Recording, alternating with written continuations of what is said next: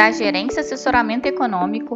Esse é o seu Bebê Conexão Mercado, que traz para você as principais notícias e nossas análises do Brasil e do mundo.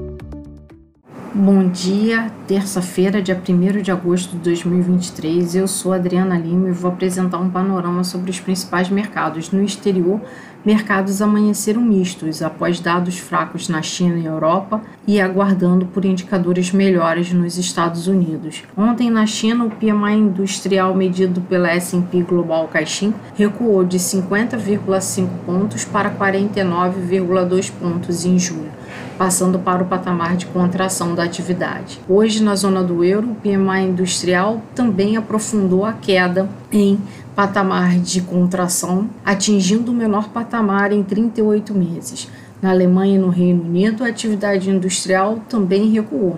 A taxa de desemprego na zona do euro caiu de 6,5% para 6,4%, nova mínima histórica em junho. Nos Estados Unidos, a expectativa é para a divulgação tanto do PMI industrial quanto do ISM de manufatura também, além do relatório JOLTS de abertura de vagas, indicador do mercado de trabalho, o primeiro a ser divulgado na semana, onde a expectativa final fica para o payroll de sexta-feira. Entre os resultados corporativos, HSBC e BP divulgaram seus resultados no Reino Unido e nos Estados Unidos estão agendados Caterpillar e AEG. Na Austrália, o Banco Central decidiu manter estáveis suas taxas de juros em 4,10%, surpreendendo analistas que previam um aumento da taxa. A expectativa para o dia, em dia o dia tem indicadores importantes de atividade industrial, sendo que na China e na Europa mostraram fraqueza,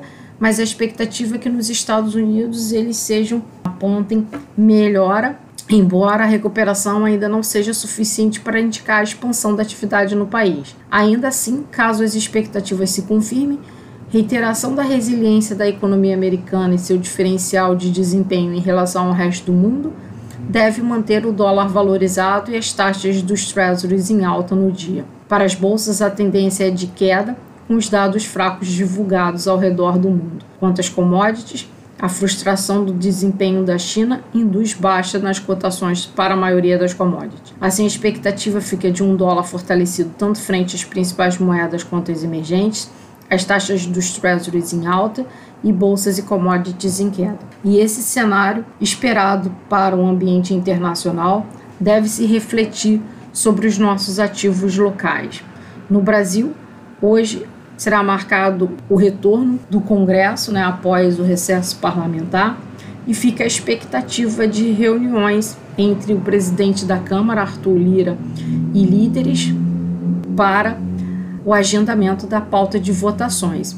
Há a expectativa de que projeto do novo arcabouço fiscal seja votado ainda esta semana, provavelmente na próxima quinta-feira.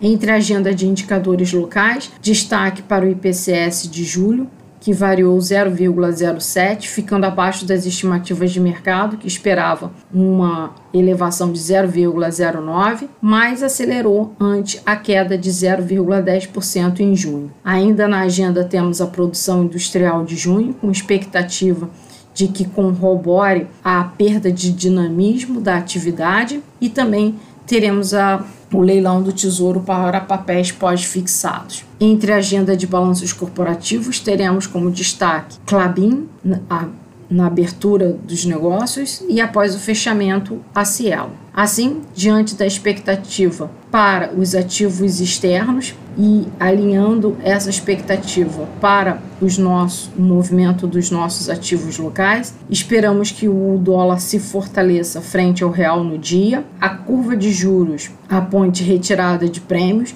diante de indicadores fracos e também queda da cotação das commodities no exterior, apesar da alta das taxas dos treasuries. O Ibovespa siga o ambiente de aversão observado no cenário internacional e se desvalorize também no dia. Desejamos a todos um bom dia e bons negócios.